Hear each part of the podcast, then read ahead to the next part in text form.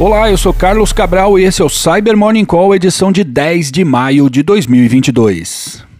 Iniciamos essa edição mais uma vez tratando dos desdobramentos a respeito da falha CVE 2022-1388 nos dispositivos Big IP fabricados pela F5.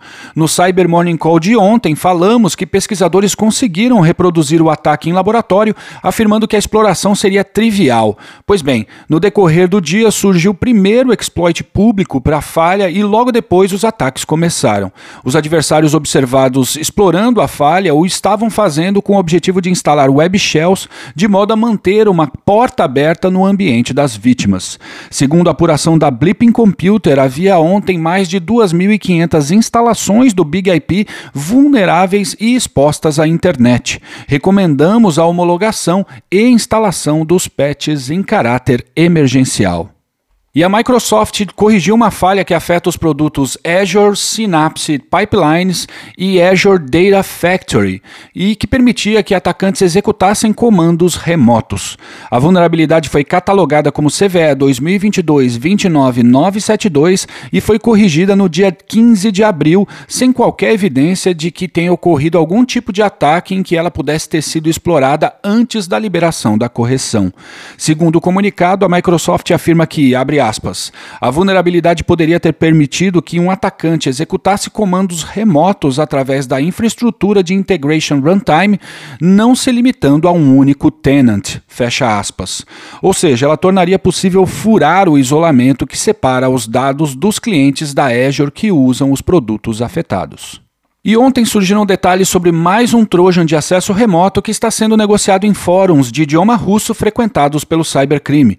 Pesquisadores da BlackBerry documentaram a ameaça batizada como DC-Rat ou Dark Crystal Rat, a qual não é nova no cenário de malware, mas cujo acesso tem sido negociado a preços muito abaixo do que é comumente praticado, iniciando em 500 rublos, aproximadamente 37 reais, por dois meses de uso.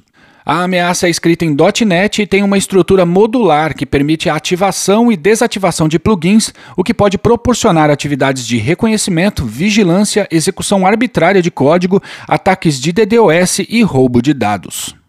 E o CERT da Ucrânia recentemente emitiu um relatório sobre a distribuição em massa de uma ameaça chamada Jester Stealer, por meio de e-mails de phishing que usam como mote supostos alertas de ataques químicos.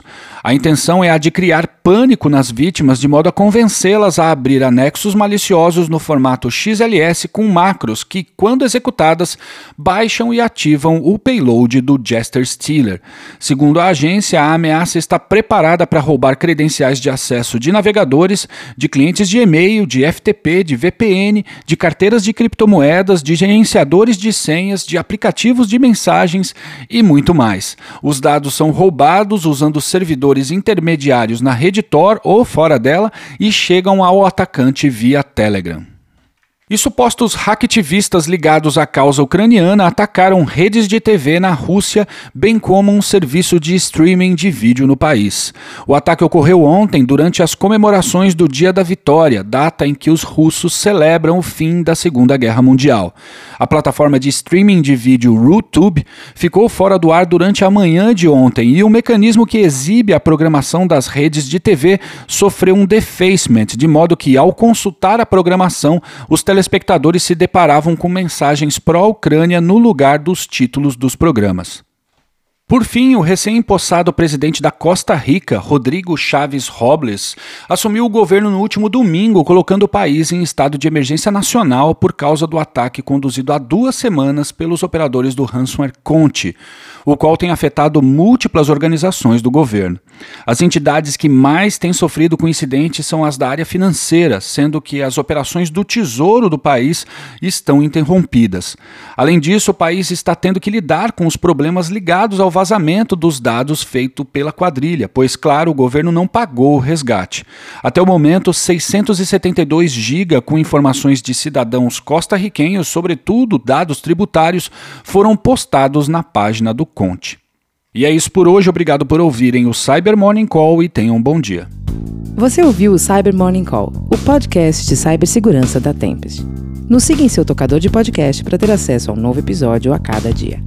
E para saber mais sobre a Tempest, nos siga no Instagram, Twitter e LinkedIn ou acesse www.tempest.com.br.